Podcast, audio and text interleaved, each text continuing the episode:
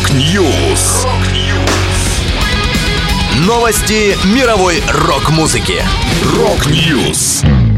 У микрофона Макс Малков. В этом выпуске Аэросмит перенесли прощальный тур. Grave Digger расстались с гитаристом Акселем Ритом. Группа Ермак выпустила пост-хардкор оперу «Манкурт». Далее подробности. Only,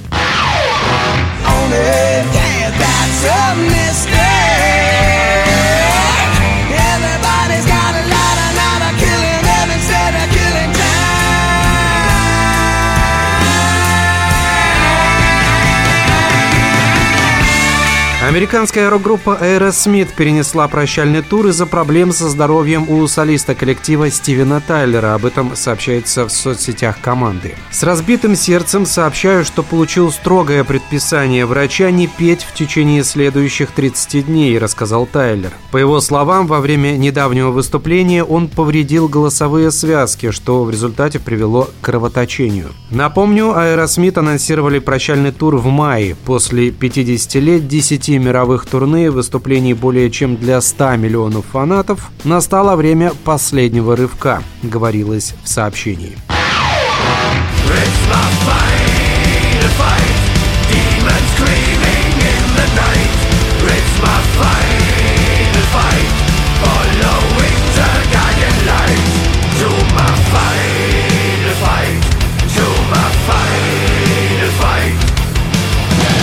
Немецкие хэви-металлисты Grave Digger объявили о том, что гитарист Аксель Рид больше не входит в их состав. Информация об этом появилась на страничках группы в соцсетях. Мы бы хотели поблагодарить Акселя за многие годы участия и пожелать ему только всего самого наилучшего, как в личной жизни, так и в музыке. Напомню, Аксель играл в Grave Digger с 2009 года. На текущий момент он никак не прокомментировал произошедшее. Добавлю, последний альбом группы Symbol of Eternity вышел 26 августа 2022 года. В этом релизе они продолжают историю историю крестоносцев, которые уже однажды обращались на классическом альбоме Knights of the Cross 1997 года.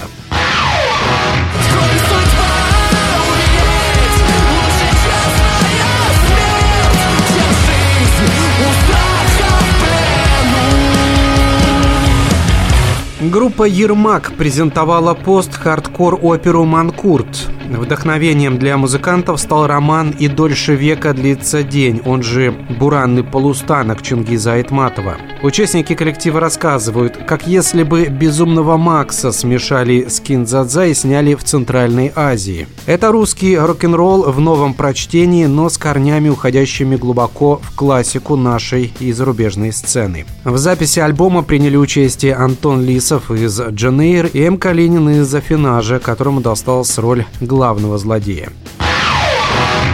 Это была последняя музыкальная новость, которую я хотел с вами поделиться. Да будет рок!